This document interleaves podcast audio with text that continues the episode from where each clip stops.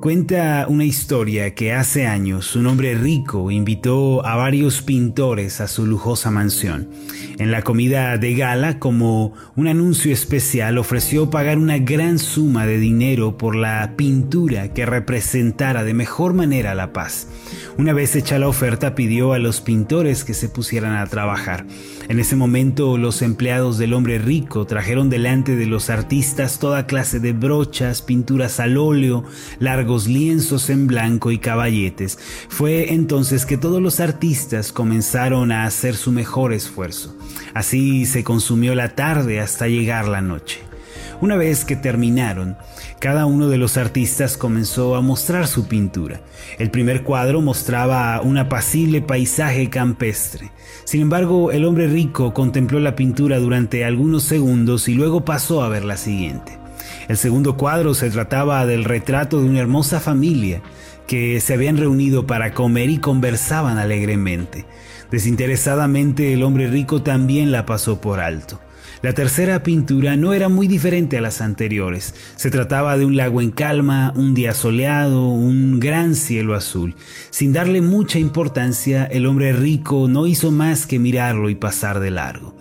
El cuarto dibujo, no obstante, era diferente a los anteriores. Se trataba de una imponente cascada que caía con fuerza en el acantilado, pintada debajo de un cielo gris a punto de desatar una tempestad. Junto a la caída del agua de la cascada había un pequeño hueco en la peña. Dentro de ese hueco había un ave pacíficamente echada sobre su nido, dando calor a sus crías. El hombre rico se quedó paralizado frente a esta escena con los ojos fijos en el cuadro.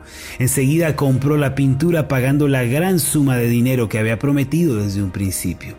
Cuando los demás artistas comenzaron a preguntar la razón de su decisión, el hombre les respondió lo siguiente, Miren los ojos del ave echada sobre sus crías. No tiene temor, no está preocupada, tampoco está ansiosa, solo tiene paz. El hombre continuó diciendo, está en su nido dentro de la peña y no se ve perturbada aunque afuera hay una tempestad. Ella está segura. De la misma manera, dijo el hombre, nosotros podemos descansar en paz si encontramos un lugar seguro. Y ese lugar seguro para nosotros es Dios. Mis amados, el tesoro más valioso que podemos tener en esta vida es la paz. Este preciado bien inmaterial no puede obtenerse a través del dinero, el estatus, el poder humano, no. Aun cuando usted viva en una mansión, use ropa muy costosa y disfrute de exquisitas comidas, se encontrará en medio de la desesperación si tiene conflicto con la esposa o con los hijos o si enfrenta alguna clase de problema. La Biblia dice en Proverbios 15, versículo 17 lo siguiente. Más vale comer verduras sazonadas con amor que un festín de carne sazonada con odio. Aunque uno goce de placeres en esta tierra, si tiene problemas y tribulaciones no dejará de sentirse intranquilo y agobiado. Por eso la felicidad y la bendición más grande que hay en el mundo es la paz en nuestro interior. Este bien inmaterial llamado paz solo puede ser concedido por Dios. No puede encontrarse en otro lugar ni puede ser obtenido por ningún otro medio. Solo Dios lo puede dar. Esta es la razón por la que el salmista escribió en el Salmo 62, versículos 1 y 2 lo siguiente. En Dios solamente está acallada mi alma. De Él viene mi salvación. Él solamente es mi roca y mi salvación, es mi refugio. No resbalaré mucho. Queridos hermanos, Dios quiere darnos su paz, aun cuando atravesamos por diluvios y por tempestades que se nos presentan en la vida. Él es el Rey de paz y quiere darla a nuestros corazones en toda circunstancia. En Filipenses capítulo 4, versículos 6 y 7 leemos lo siguiente, Por nada estéis afanosos o preocupados, sino sean conocidas vuestras peticiones delante de Dios en toda oración y ruego con acción de gracias. Y la paz de Dios, que sobrepasa todo entendimiento, guardará vuestros corazones y vuestros pensamientos en Cristo Jesús. Hermanos, cuando aprendemos a llevar a Dios todas nuestras cargas y necesidades y le hablamos de ellas a través de la oración, dando gracias y alabándole, la paz del cielo desciende a nuestro corazón y nos libra de la ansiedad y del temor. Esta paz que guarda la mente y el corazón solo puede encontrarse en Jesucristo. No se encuentra en la filosofía, en la psicología, la religión. Solo cuando tenemos una relación personal con Cristo podemos abundar de paz. Durante los últimos años en que he sido pastor de la iglesia, he visto mucha gente cuya esperanza e ilusiones fueron barridas por el diluvio y la tempestad.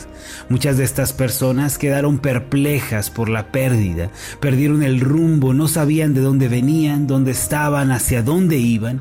Pero cuando Jesús, quien es el camino, la verdad y la vida, vino y les extendió la mano diciéndoles, vengan a mí y yo les haré descansar, vi cómo ellos se tomaban de su mano para luego reconstruir sus vidas y tener paz en sus corazones. El diluvio y la adversidad, recuerden esto, arrastra hacia afuera todas las cosas que no son útiles y que en las cuales hemos puesto equivocadamente nuestra confianza. A través de esto Dios nos da una voluntad, un carácter inquebrantables, así como una fe muy preciosa. Al mismo tiempo nos da una paz que no se puede recibir en ningún otro lado sino solamente en Jesucristo. Naturalmente a nadie le gusta atravesar la adversidad, estoy seguro. Sin embargo, no podemos evitar encontrarnos con ella en el transcurso de nuestra vida. Por eso, si usted acepta el diluvio, la tempestad con fe y esperanza, y además ora en medio de su situación, usted recibirá la bendición de Dios que hará de su vida una experiencia maravillosa. Y esa bendición es la paz celestial.